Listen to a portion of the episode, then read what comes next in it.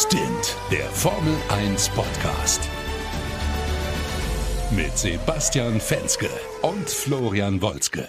Ja, moin, meine Lieben, und herzlich willkommen zu Stint, dem schnellsten Formel 1 Podcast Deutschlands zum wohl spannendsten Rennen des Jahres. Ja, ah, weil Legenden wurden dort geboren, Promis laufen da umher. Es ist der große Preis von Monaco.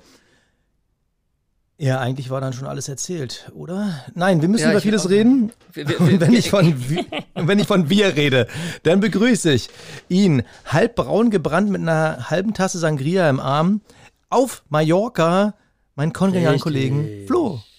Ja, schöne Grüße aus Mallorca, kann ich dir sagen. Ähm, schön hier, aber ähm, du verpasst nichts, weil es regnet gerade. Heißt, es ist ein genauso ein Mistwetter wie zu Hause. Dementsprechend alles halb so wild, mein Lieber.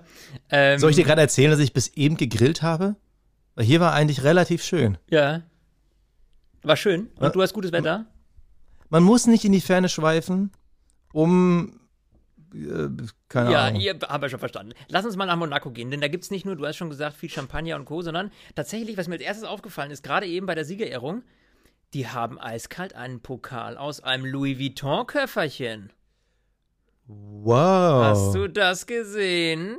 Läuft bei. Ja. den Jungs auf jeden Fall. Das Schöne an diesem Grand Prix, unabhängig, dass die Strecke ja jetzt nicht, wie wir das schon mal thematisiert hatten, nicht die spektakulärste ist, ist das Schöne, finde ich aber, dass es das erste Mal wieder so ein bisschen die Normalität da war. Hast du gemerkt, dass die auch bei den Interviews die Masken abgenommen haben, dass du mehr Fans an der Strecke hattest, also so dieses äh, dieser ganze Corona-Park, der da so sonst immer so mitgeschwungen ist, der war, finde ich, heute deutlich mehr im Hintergrund.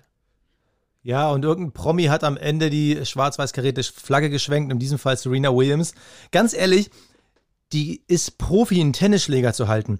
Aber diese Flagge hat sie geschwenkt, als hätte sie das erste Mal irgendwas im Arm. Darf ich mal ganz kurz, ja, nur mal so ein Mini-Rant. Serena Williams, wirklich großartige Sportlerin, eine der besten Ja. überhaupt. Aber da dachte ich so, oh, okay, Normalität in Monaco. Jedes Mal, wenn ein Promi diese Flagge schwenkt, denke ich mir so, oh mein Gott, nein. Oh, hört doch auf. Wir hatten ja auch schon mal den einen oder anderen Fauxpas mit flaggenschwenkenden Promis. Ja, das war äh, ne? dieses, dieses, dieses eine, dieses Model, was berühmt ist durch ihre ähm, Hautfleckenerkrankung, die irgendwie eine Runde zu früh diese Flagge geschwenkt hat. Ja. So, es ist, hört auf damit, ohne Mist, ey, das ist jedes Mal lächerlich. Aber komm, lass uns, lass uns mal über Sport Lass uns reden. über das Rennen. Es war ja, es war ja, muss man sagen, ein überragend schönes Rennen für Red Bull und eine Vollkatastrophe für den gesamten Mercedes-Clan, muss man ja wirklich so sagen. Und für Also- meine Fantasy League, so viel sei schon mal gespoilert. Ja, da kommen wir gleich noch zu. ja, lass uns mal äh, über die Start quatschen. Ähm, den habe ich leider noch nicht äh, mit Ton hören können. Das war so ein bisschen mein, mein Haken, deswegen äh, hau mal raus. Naja, eigentlich ist der Start ja schon vor dem Start entschieden worden. Also da war ja diese Ja. riesengroße Geschichte. Charles Leclerc holt sich eigentlich den ersten Platz in der Qualifying. Ich sag nicht Pole, sondern ersten Platz, weil im entscheidenden Pole Run er Verstappen und auch Sainz auf einer schnellen Runde und er haut das Ding in die Wand. Sofort ging die Verschwörung los. Und ich muss auch sagen, Timo Glock bei Sky, der war jetzt nicht so, ich sag mal, on point, dass er das nicht quasi unterdrückt hat, sondern dieses, ha, das passt natürlich zu ihm, ha, super, ähm, was für ein toller Zufall für ihn. Ähm, Ja, wir- aber glaubst wir du das doch- wirklich? Also jetzt mal ehrlich gesagt. glaubst du, Nein, um man- Gottes Willen. das, Nein. Das, ja, deswegen, also äh, da muss man, äh, würde ich auch allen äh, Geschwörungskritikern irgendwie sagen, äh, Quatsch, weil im Grunde genommen ähm, das Risiko, dass du da irgendwie was kaputt machst, das ist sauteuer, auch gerade mit Hinblick auf Budgetlimitierung etc. Wenn du so ein Ding so zu Schrott fährst, äh, wie Charles Leclerc da, nicht so geil. Ja, und das Endergebnis haben wir ja gesehen, das Auto konnte nicht fahren. Ähm, also, ich habe nach den Trainings gedacht, so, Alter, die Ferraris sind so gut, ich setze mal alles auf eine Karte, ich stelle meine F1 Fantasy League, unsere große Community League um und setze mal alles auf Ferrari. Ferrari als Team und habe Leclerc als Turbodriver drin und dann kommt dann diese Meldung. Erst sah es so aus, ah, können vielleicht aus der Box starten und dann, nee, alles klar, er zieht sich um, fuck. Also der Pole-Setter in Monaco, der sein Auto in die Wand Ja. geworfen hat, kann nicht starten und damit Und Ach, da, Ja, da- eigentlich, ein, mein, mein Wochenende war in dem Moment eigentlich gelaufen, aber es schaffte halt Möglichkeiten. Möglichkeiten, dass vielleicht irgendwas Kurioses passiert. Ist aber nicht. Max Verstappen ist von 1 gestartet und 1 geblieben. Chapeau. Ja. das ist natürlich, ähm, muss man sagen, natürlich ein klassischer Monaco-Move gewesen. Wenn du jetzt nicht ein extrem schlechtes Auto hast, dann ist du meinst es Mercedes? unglaublich schwierig. unglaublich schwierig, dran vorbeizukommen, ja. Äh, dementsprechend war das für Verstappen eigentlich eine sichere Bank. Wenn er da einigermaßen die Reifen managt, dann, äh, dann läuft das eigentlich, ne? Und, und so war es dann auch. Ähm, Verstappen hat das Ding solide durchgezogen, da können wir überhaupt nichts sagen äh, und war, war an sich dann einfach ein, ja, ein klar solides Rennen für, für Red Bull, ja. Äh, übrigens, also beim Start, es hat sich ja nicht einer verbessert, bis auf hinten äh, Mazepin und Mick, die haben sich an der ersten Kurve mit Verbremser etc. Hm. kurz durchgetauscht, aber es hat sich ja nicht eine Position verändert. Aber eigentlich ist Bottas gar nicht so schlecht gestartet. Er hatte äh, theoretisch die, die Innenspur, die bessere Linie. Er ist besser auf den Pinsel gekommen, also war früher am Gas. Aber ja. Verstappen, der hat halt, klar, wie all die schlauen Formel-1-Fahrer, der hat sein Auto schon vorher quergestellt, wusste, er muss schnell rüberziehen und er hat es gerade so geschafft. Also es war super eng, dass er vor Bottas auf die Ideallinie kam. Und da möchte ich mal sagen, puh, Glück gehabt. Also ja. es ist halt die ungünstigere Seite. Ich glaube, gegen Leclerc, er hätte keine Chance gehabt. Das wäre für Leclerc, wenn er hätte starten können, eine ziemlich sichere Bank gewesen. Und ähm, Bottas, da fing halt das Pech schon so ein bisschen an. Und ja, wir haben ja oft schon kritisch über Bottas gesprochen, aber heute ist, man muss eigentlich ja, Mitleid mit ihm haben. Exakt. Also Bottas kannte heute gar nichts dafür. Ähm, lass uns mal auf den Ausfall zu sprechen kommen von ihm. Äh, Bottas fährt in die Box und dann hat sich eine Mutter festgefressen vorne rechts. Das heißt, das alte Rad ging nicht runter und die haben dann äh, mit äh, zwei unterschiedlichen äh, Schraubenziehern, hätte ich beinahe gesagt. Ähm, äh, äh, Schlagschraubern. Schlagschraubern, so jetzt. Äh, versucht, diese Mutter runterzukriegen und haben das nicht mehr geschafft. Und das ist natürlich so, wenn sich so eine Mutter mal festzieht, also jeder, der mal im Haushalt irgendwie äh, was gebastelt hat und äh, eine Schraube nicht mehr rauskriegt, äh, die durchdreht, dann weiß er, dass das eigentlich dann, äh, ja, dass man da halt einfach dann keine Chance mehr hat. Ne? Und so war das eben da auch. Und wenn dann mit, natürlich mit Gewalt dann irgendwie sich eine Mutter festfrisst oder sich im Gewinde dreht, dann ist da halt Feierabend. Ne? Und das war natürlich extrem bitter, weil Bottas A mal vor Hamilton, ja, B, dann auch noch Podiumskurs. Das wäre für ihn heute eigentlich das Rennen gewesen mit sicheren Punkten, weil er eben hätte auch nicht von hinten überholt werden können, so richtig. Und dementsprechend dann, dass so ein Rennen weggeschmissen wird, da kann jetzt am Ende wahrscheinlich niemand irgendwas dafür, weil es einfach technisches Versagen ist, weil da einfach irgendwas halt schräg draufgeschraubt wurde oder wie auch immer einfach diese Mutter defekt war, äh, beziehungsweise das Gewinde und dementsprechend das Ganze nicht mehr funktioniert hat. Also extrem bitter für Botta, Bottas äh, und er einfach, ja, weil er auch einfach gar keine Schuld daran hat. Das muss man wirklich sagen, traurig eigentlich. Aber, aber wann ist jemals ein Rad nicht abgegangen? Also wir haben ja die Situation, ja. dass der Schlagschrauber nicht funktioniert oder es irgendwie verklemmt ist, tausendfach gesehen in der Formel 1. Und irgendwie ging es ja am Ende des Tages doch immer runter, ja. auch ja. wenn du dann halt irgendwie 20 Sekunden gepit hast. Also irgendwie ging es immer, aber dass es so gar nicht geht, ja. Das also kann ich mich nicht dran erinnern. Das ist so extrem bitter und er hatte ja einen Undercut gemacht. Also wir wissen ja gar nicht, ob das nicht sogar dafür gesorgt hätte, dass er am Ende aus Versehen gewinnt. Also wir, wir können es ja im Nachhinein gar nicht mehr beurteilen. Nee, klar. Nee, aus Versehen, weil äh, man hat ja bis dato gesehen, also es war ja ein Monaco Grand Prix des Managing. Also in dem Moment, wo Bottas an die Box kam, das war irgendwo zwischen Runde 16 bis 18, glaube ich, ich weiß gar nicht mehr. Ähm, da war ja irgendwie Lando Norris hatte die schnellste Runde, dann hatte irgendwie Perez auf Platz 8 irgendwie die schnellste Runde. Also das war mhm. ja bis dato dieses ganz klassische Monaco Pace Management. Deshalb, wie viel er jetzt irgendwie aus einem frischen Satz rausgeholt hätte, ob er den Undercut geschafft hätte, das wissen wir ja nicht. Und ja. das hätte vielleicht diese extra Gewürzspannung mit reingebracht. Somit ging quasi Boxenorgie los. Äh, vorne Verstappen hatte freie Fahrt. Pech, traurig, blöd. Also normalerweise können wir ja Valtteri Bottas immer schon nach zwei, drei Rennen abschreiben. Jetzt sind es ein, zwei Rennen mehr geworden, aber das war es dann jetzt auch wirklich endgültig. Also schade für ihn, aber die WM, die findet halt jetzt nicht mehr bei ihm statt und ab jetzt wird er wieder zum Wasserträger. Also, oder, oder siehst du naja, irgendwie also ich, noch eine reale jetzt, Chance? Nee, also sind wir mal ehrlich, ab jetzt wird er zum Wasserträger. Also hättest du mir die Frage, beziehungsweise wir haben ja sogar darüber gesprochen, aber hättest du mir diese Frage jetzt explizit gestellt, äh, da hätte ich dir das nach dem zweiten Rennen wieder beantwortet. Also da kannst du machen, was, was du. Ja, das ist jetzt, das klingt jetzt sauhart, ne? Ist mir schon klar. Ähm, Aber wenn du jetzt mal die gesamte, guck dir doch die letzten Jahre mal an. Äh, da war Ja, es gut, ja, ja. selten, also es, es gab es selten einen Moment, wo man sagt, boah, jetzt ist das Eis gebrochen und äh, Bottas hat wirklich reelle Kampfchancen äh, auf Dauer gegen Hamilton. Heute war ja wieder so ein Moment, ja, ich meine, gut, au- natürlich auch aufgrund dessen, dass eben Hamilton seine schnelle Runde nicht mehr fahren konnte im Qualifying, weil äh, Charles Leclerc da in die Wand gedonnert ist. Aber es wäre jetzt das Rennen gewesen, wo er mal wieder hätte punkten können, wo er deutlich vor seinem Teamkollegen gewesen wäre und wo er dementsprechend gut wichtige Punkte mitnehmen hätte können. Und dann passiert wieder sowas, da kann er natürlich nichts dafür, aber äh, nichtsdestotrotz irgendwie, als, als, als will irgendeine höhere Macht nicht, dass der äh, im WM-Kampf mitspielt. Und ganz klar ist natürlich jetzt, äh, dass die WM natürlich Hauptgegner sind hier äh, der Red Bull mit Max Verstappen und äh, Lewis Hamilton bei Mercedes. Ne? Also, Und, und bei Bottas muss man sogar noch eine Sache hinzusagen. Ich meine, es waren jetzt fünf Rennen. Zweimal ausgeschieden. Er ist aktuell Platz 4 in der WM-Wertung hinter Lando Norris. Ja. Äh, über den müssen wir gleich noch reden, aber es ist halt, also der kämpft halt jetzt darum, Platz 3 überhaupt werden zu können, weil Lando Norris, der ist einfach momentan stabil. Sergio Perez ist streckenweise im besseren Auto unterwegs. Der hatte jetzt auch schon einen Ausfall. Mhm. Ähm, liegt dafür aber nur drei Punkte hinter Bottas. Also, ich sag mal, ähm, wäre Perez in Italien nicht ausgefallen, wäre Bottas sogar aktuell nur Platz 5. Zu Leclerc sind es auch nur sieben Punkte. Also, Bottas ist halt jetzt schon in der Situation, dass er Gas geben muss, damit er irgendwie rechtfertigen kann, nächstes Jahr noch in diesem Team zu fahren. Ich meine, in der Situation war er jetzt schon mehrfach, aber es sah noch nie. Naja, so übel aus. Ja, genau. Es sind Und- nur fünf Rennen und nur zwei, und es waren zwei Ausfälle, aber das ist schon bitter.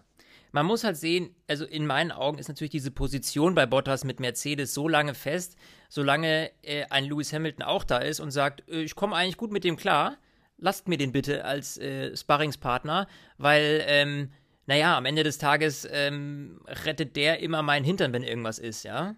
So, und äh, die verstehen sich gut, die können beide miteinander gut umgehen und da muckt keiner rum, ja. Ich meine, Toto Wolf hat es selber ja auch bei Drive to Survive oder so, glaube ich, habe ich gesehen.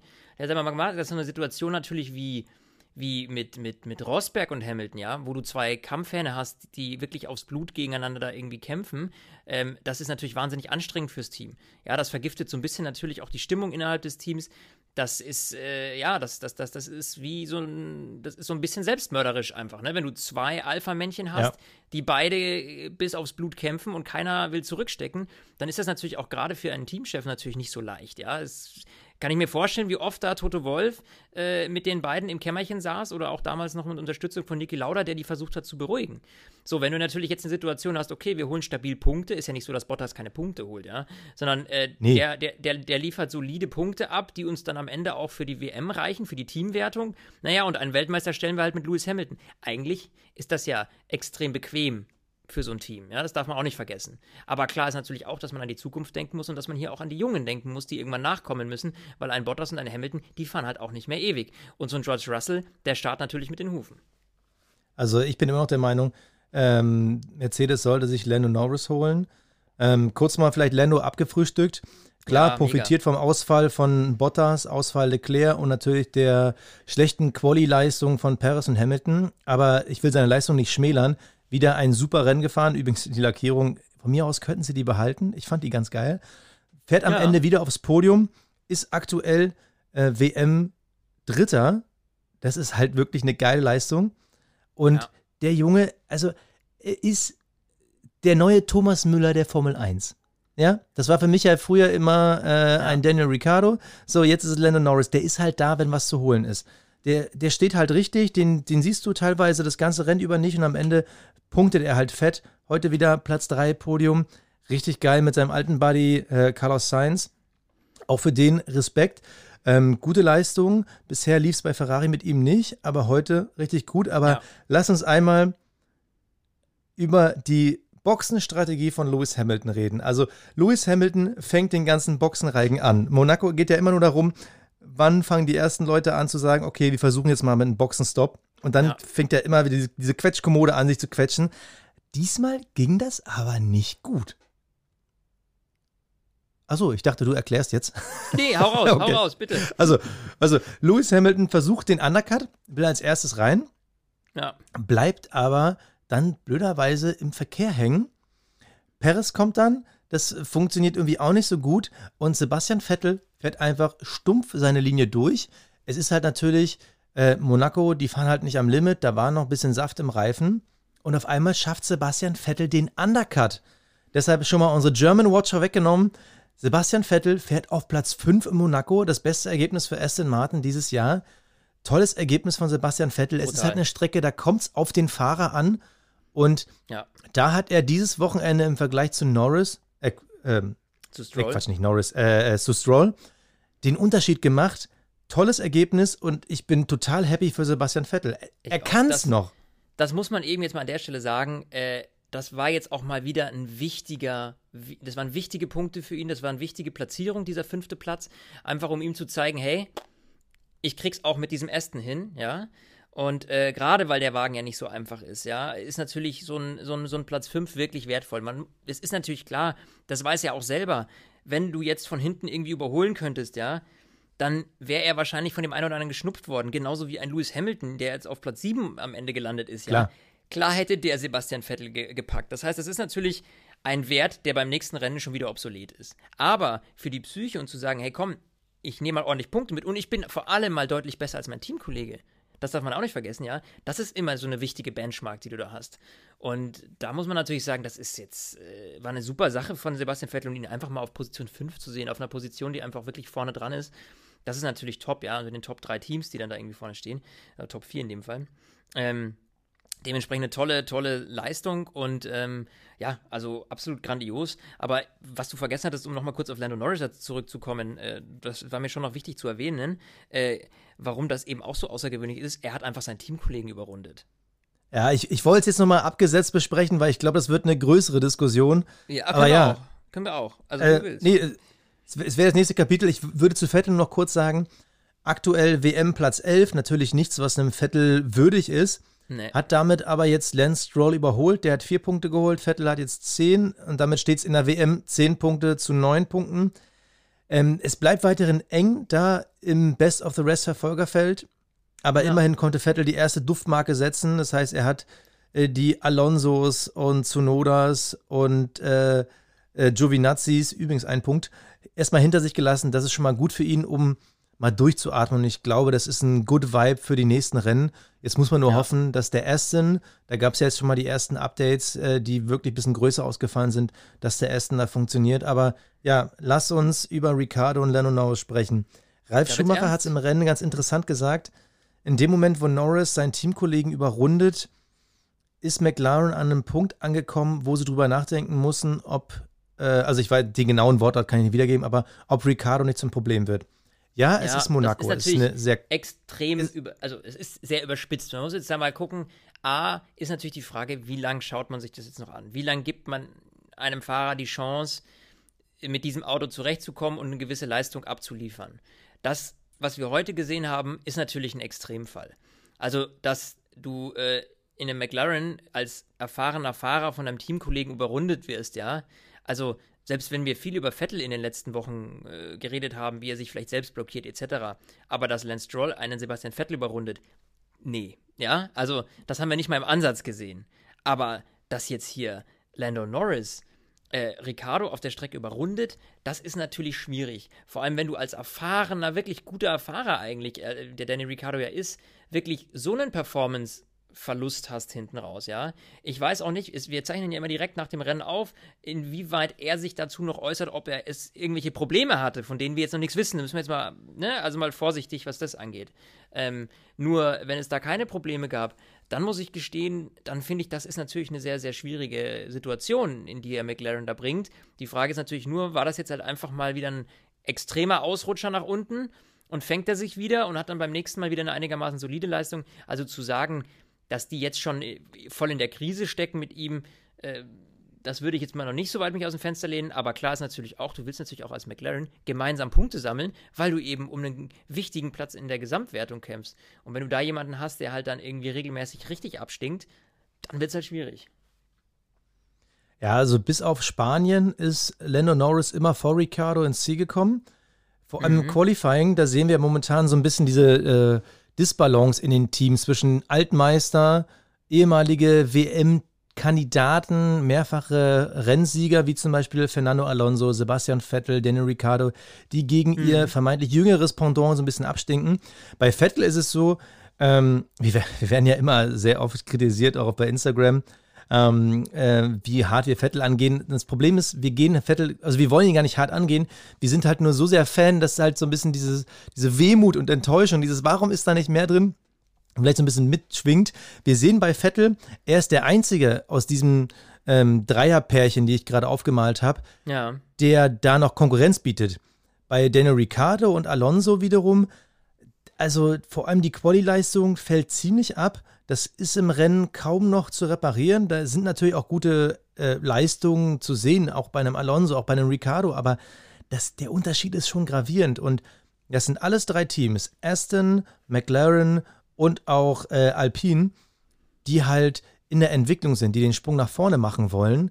Und da werfen äh, vor allem Ricciardo und Alonso ihre Teams ganz schön zurück, weil die aber im Rennen mehr also, damit zu tun haben, aufzuholen. Ja, also es ist, ist heftig. Was ich, was ich krass finde, ist es ja, dass es bei allen Teams gerade irgendwie eigentlich die erfahrenen Fahrer sind. Ja. die mit Problemen zu kämpfen haben und nicht die Rookies. Also man würde ja immer davon ausgehen, dass ein frischer junger Fahrer ähm, mit Problemen zu kämpfen hat.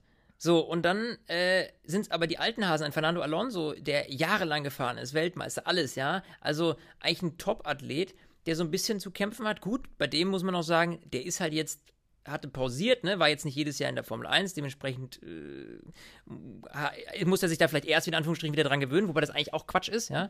Ähm, dann, äh, aber du hast halt Fahrer wie Ricardo, der einfach immer gefahren ist, wo es keine Ausreden gibt zu sagen, ich weiß nicht, meine Performance lässt nach, weil ich muss mir erst an irgendwie neue Autos gewöhnen oder sowas. Ja, das ist, ja, du hast ein neues Team. Das ist schon richtig. Aber eigentlich, ich meine, nach Monaco jetzt mittlerweile, wir sind jetzt mitten in der Saison äh, so langsam angekommen, ja, zumindest äh, erstes Drittel. Äh, so, irgendwie muss es jetzt eigentlich laufen. Und dass es dann gerade die alten Hasen sind, bei denen es nicht so läuft, das ist eigentlich das, was mich so ein bisschen verwundert, muss ich ehrlich gestehen. Wir müssen also, es sogar um ein Team erweitern. Ich habe gerade noch mal parallel gecheckt bei äh, Formula1.com. Kimi Räikkönen hat bisher äh, vier von fünf Qualifyings gegen Giovinazzi auch verloren, ne? Also auch ja. da ähnliches Bild. Da ist der alte Hase, der momentan extrem abstinkt. Ähm, also man muss ja einfach nur sagen, wir sind Fans, wir können diese Formulierung nehmen. Das sieht halt dann echt nicht gut aus. Und mhm. äh, also da kann man an Vettel Stellen noch froh sein, dass Vettel halt definitiv äh, mithalten kann und in diesen gewissen ja. Momenten auch zeigt, dass er fahrisch eigentlich der Beste ist, aber dieses Auto irgendwie schrottig. Aber äh, um aufs Grundthema zurückzukommen, das mit Ricardo, ich, ich finde es immer schwieriger, den zu bewerten. Also ja, er hat Vettel damals im Red Bull dominiert. Das war aber auch die Umstellung, wo es von diesen, äh, die, diese Bremsumstellung damals gab, zu diesen ähm, elektronischen Bremsen etc. Da kam Vettel ja nie drauf klar, der war ja schon immer ein Gefühlsmensch. Ähm, ja. Anschließend gegen Verstappen nie so richtig Land gesehen. Da gab es immer so diese kleinen Highlights, wie Monaco damals ohne ähm, also quasi nur mit halbem Motor, aber das war halt auch Monaco. Ähm, Im Renault, das war so durchwachsen, okay, aber auch nie der Hit. Und jetzt, also ich sehe es momentan schwierig. Ich finde mhm. es schwierig und da bin ich halt bei Ralf Schumacher zu sagen, Daniel Ricciardo hat irgendwie gerade noch seine Daseinsberechtigung. Also er ist immer noch einer der großen Sympathieträger und ich glaube, dass er immer noch gewisses Talent hat. Aber er wirkt aktuell nicht mehr so wie der Fahrer, der ein Auto entwickeln kann, der ein Auto voranbringt, wie einer, der im Rennen das Beste aus seiner Position machen kann mhm. und nach vorne fährt als nach hinten, aber der nicht dafür sorgt, dass es zum nächsten Wochenende besser wird. Da ist irgendwie diese Umstellung, also es funktioniert halt irgendwie nicht. Ja, es ist schwierig. Also ich würde, ich würde gerne jetzt mal seine Stimme dazu hören, warum es so ist. Also weißt du einfach mal ehrlich, dass er mal sagt. Äh, er hat nach dem letzten Rennen gesagt, er weiß es nicht. Aber dann denke ich mir auch so, okay, aber du siehst ja selber die ganzen Telemetriedaten, du siehst die GPS-Daten. Was ist das Problem? Also bist du ja. zu spät auf dem Pinsel, bist du zu früh auf der Bremse, ja. äh, verlierst du die Traktion, was ist es? Ja, das müsste man eigentlich mal ergründen. Also das würde mich wahnsinnig interessieren, weil äh, das Danny Ricciardo eigentlich kann, das hat er schon mehr als einmal bewiesen. Ähm, Überholgott, was hat der im Red Bull, was war der? Immer dieses äh, auf der letzten Rille überholen. Großer, großartiger Junge. Also äh, ganz, ganz äh, schwierige Sache. Ich bin schwer gespannt, wie er sich dabei McLaren jetzt künftig noch entwickeln wird. Ich hoffe natürlich für ihn, dass er sich da jetzt fängt, äh, dass das wieder deutlich besser wird. Aber äh, prinzipiell mal war das heute schon einer, also das war eigentlich der Tiefpunkt äh, seiner Saison bislang, ne? muss man ganz klar so sagen. Und ich würde mal sagen, damit wir mal so ein bisschen Bewertungen hinkriegen, mein Lieber, auch wenn mir das heute unglaublich schwer gefallen ist, ab zu unseren Awards.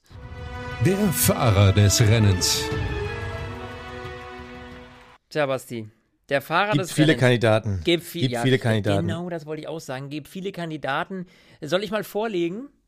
Oh ja, gerne, mach mal. Also, ich sag mal so, ich bin hin und her gerissen gewesen, weil ich dachte mir, ah, Mai, Max Verstappen solide abgeliefert. Aber, ja, es ist Monaco und dann, wenn man da mal vorne ist, ne, dann bleibt man da im Zweifel auch. Deswegen habe ich gesagt, nee. Und dann habe ich hin und her überlegt, habe ich mir gedacht, Carlos Sainz, zweiter Platz für einen Ferrari, natürlich unglaublich gut. Aber dann habe ich mir gedacht, seinen Teamkollegen zu überrunden, das ist schon eine Bombenleistung. Und deswegen, aus diesem Grund, habe ich Lando Norris genommen. Auch wenn ich sagen muss, ein Sebastian Vettel hätte es eventuell dieses Mal auch verdient. Also es waren ganz, ganz viele, die da sehr weit oben auf der Liste waren, die fehlerfrei gefahren sind. Aber Lando Norris hat für mich da am meisten rausgestochen, eben weil er diese überragende Leistung gegen einen eigentlich guten Fahrer leistet. Und deswegen ist für mich Lando Norris der Fahrer des Rennens.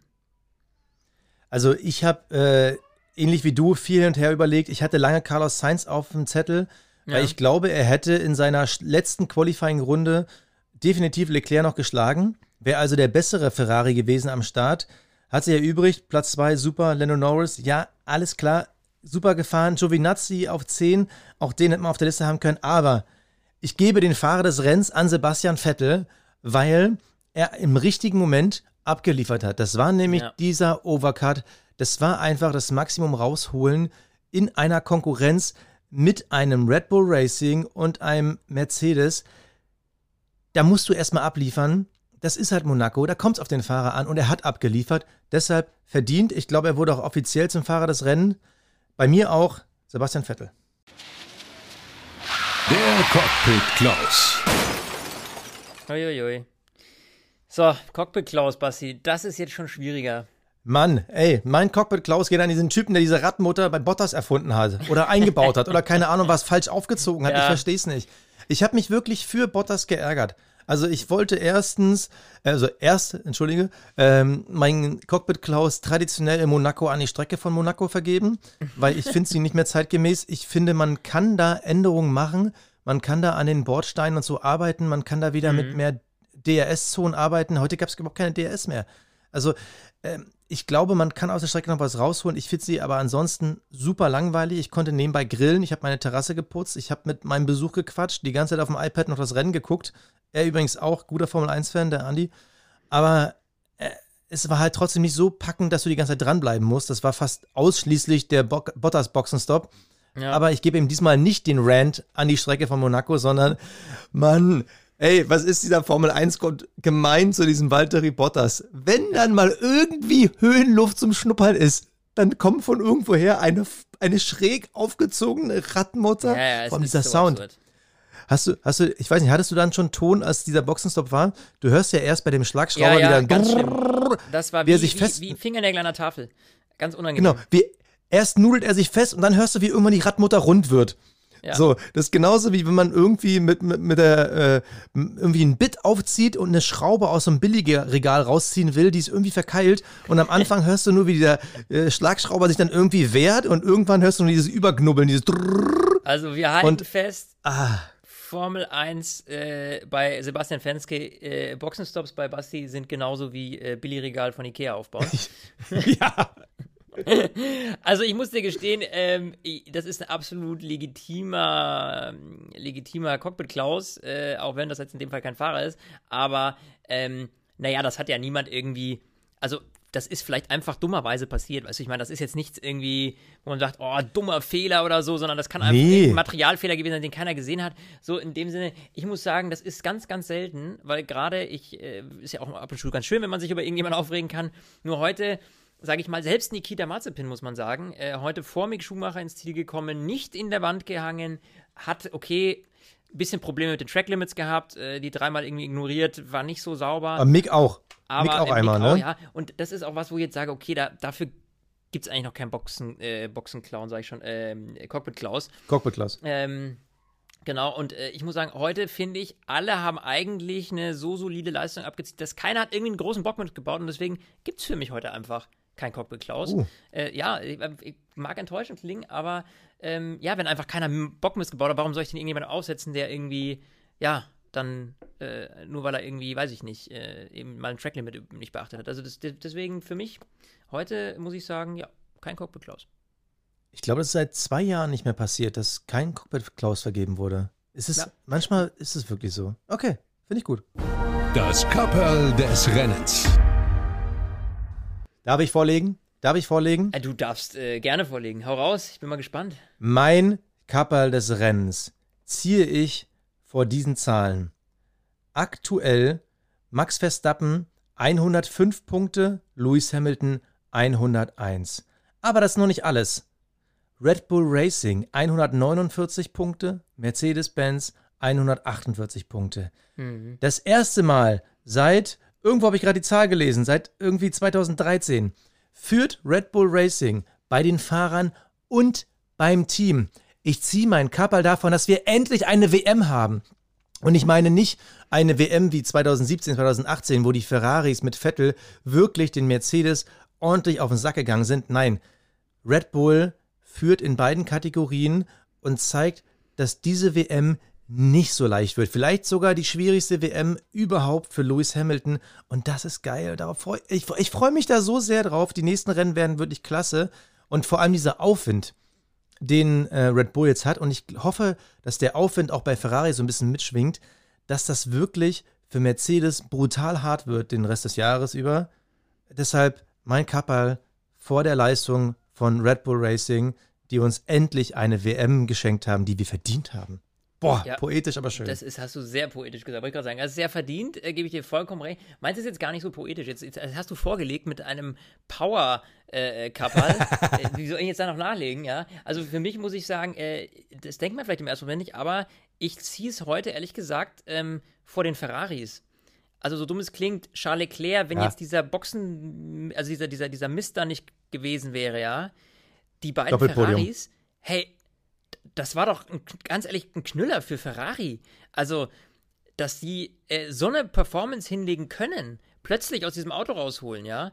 Also, das ist natürlich ein super, eine super Entwicklung für die Ferraris. Das, ich freue mich da auch äh, auf jeden Fall äh, sehr für dass, dass dieses Team einfach vielleicht mal so ein bisschen den Schritt in die richtige Richtung macht. Und da muss ich sagen, jetzt aber so eine Performance hinzulegen, dass die jetzt auf Platz 4, 5, weißt du, irgendwie so, ne, oder mal ein Treppchen auf Platz 3, so, aber die hätten es einfach schaffen können, 1 und 2 zu werden. So, und dementsprechend muss ich ganz ehrlich sagen, finde ich das eine geniale Leistung und deswegen äh, äh, Kappal vor der Entwicklung und vor, den, vor dem Team da bei, bei Ferrari, die das da so hingeschnitzelt haben, dass die so ein geiles Auto jetzt zumindest für den heutigen Tag hingebracht haben. Und ich bin schwer gespannt, weil ich null einschätzen kann, wie das eben jetzt dann in die kommenden Rennen sein wird. Ob die da wirklich irgendwie einen, einen, einen, äh, einen Stecker gefunden haben, wo sie irgendwie, äh, oder einen Knopf gefunden haben, an dem sie gedreht haben oder äh, eben nicht. Ne? Also, das ist auf jeden Fall vor allem, spannend. Vor allem, ich glaube, was Ferrari gut tut, ist die Tatsache, wenn wir wirklich sagen, Monaco ist eine Fahrerrennstrecke. Hm. Dann kannst du ja schon mal sagen, okay, ihr habt eine wahnsinnig gute Fahrerpaarung, ja. die auf dem Papier so aussieht, als wäre sie besser als die Paarung ähm, Verstappen-Perez. Also, ja. um nicht sogar zu sagen, theoretisch müsste man an dem Wochenende sagen, ihr habt vermeintlich sogar die beste Fahrerpaarung mit einem mittelmäßigen Auto. Wenn ihr das Auto noch ein paar Prozent besser hinkriegt, äh, dann wird es eine richtig stabile Leistung. Also arbeitet daran, damit das besser wird. Und dann könnte das richtig, richtig geil werden. Ja. Also großartig. Oh Gott, nein. Oh, oh ich habe gerade in Fantasy reingeguckt. Oh, ah, können wir ganz kurz nochmal. Un, un, unsere German Watch, wir müssen einmal nochmal ganz kurz, bevor wir über Fantasy reden, oh, äh, müssen wir nochmal ganz kurz, über Vettel haben wir viel gesprochen. Lass uns mal kurz nochmal über Mick sprechen. Ähm, das erste Mal verloren gegen Mazepin. Da gab es zwar ein schönes Überholmanöver am Anfang, aber ansonsten zweimal gecrashed. Hat von Nico Rosberg auch ordentlich Schelte bekommen bei Sky, wo ich ihm zustimme. Zweimal das Auto in die Wand zu setzen, ja. blöd. Auf der anderen Seite zeigt es vielleicht auch den Unterschied zu Mazepin, dass er versucht hat, aus dem Auto das Limit rauszuholen und bei so einem schwierig zu fahrenden Auto auch mal crasht. Würdest du ihm das Wochenende kritisch ankreiden oder nur sagen, Naja, Denkzettel? Ich, äh, nee, also ich würde ihm jetzt auf jeden Fall nicht die Schulnote 1, 2 oder 3 geben. Muss man ganz klar sagen. Also, wir, also auch wenn Mick ein, ein, deutscher Fahrer ist und wir das toll finden, dass er da jetzt fährt und den und Schumacher im Namen trägt, heißt es ja nicht, dass wir jetzt Mazepin automatisch immer als äh, meh und irgendwie kritisieren und Schumacher dann nicht. Also wir müssen sich schon fair miteinander behandeln, ja. So, und äh, heute war es einfach die schwächere Leistung von, von Mick Schumacher, muss man ganz klar sagen. Ich glaube nicht, dass das der Dauerzustand ist, ja. Ich meine, ich glaube, dass für Mick einfach jetzt so, war mal eben ein verdammt schlechtes Wochenende, kann mir aber nicht vorstellen, aus den bisherigen Leistungen, dass das jetzt dann immer so ist. Ja, also ich glaube einfach, äh, dass das wahrscheinlich beim nächsten Rennen schon wieder überholt ist und äh, äh er wieder vor Mazepin liegt, ja. Also dementsprechend, äh, das will ich gerade nicht, nicht, nicht sagen, ne? Also dementsprechend, ich glaube, dass das jetzt einfach, ein, dass er eine kleine Klatsche bekommen hat jetzt mal, dass das Wochenende einfach nicht gut lief, ja, dass er sich da nicht wohlgefühlt hat und dann halt ein paar dumme Fehler gebaut hat und äh, dementsprechend an sich arbeiten muss, ne? Also ganz klar, ähm, aber äh, passiert. Also, ne? Ich meine, äh, wir wissen, wie das mit den Rookies manchmal ist. Mazepin, ja, der hat die sich jetzt bislang noch nicht so sonderlich gut von sich reden gemacht. Wir haben ihn ja auch oft sehr scharf kritisiert. Heute muss man sagen, an diesem Wochenende war es im Grunde die solidere Leistung. Ich sage jetzt nicht, dass er der Bessere Ja. auf die Rundenzeit ist, äh, zwangsläufig gesehen, zumindest auf Dauer.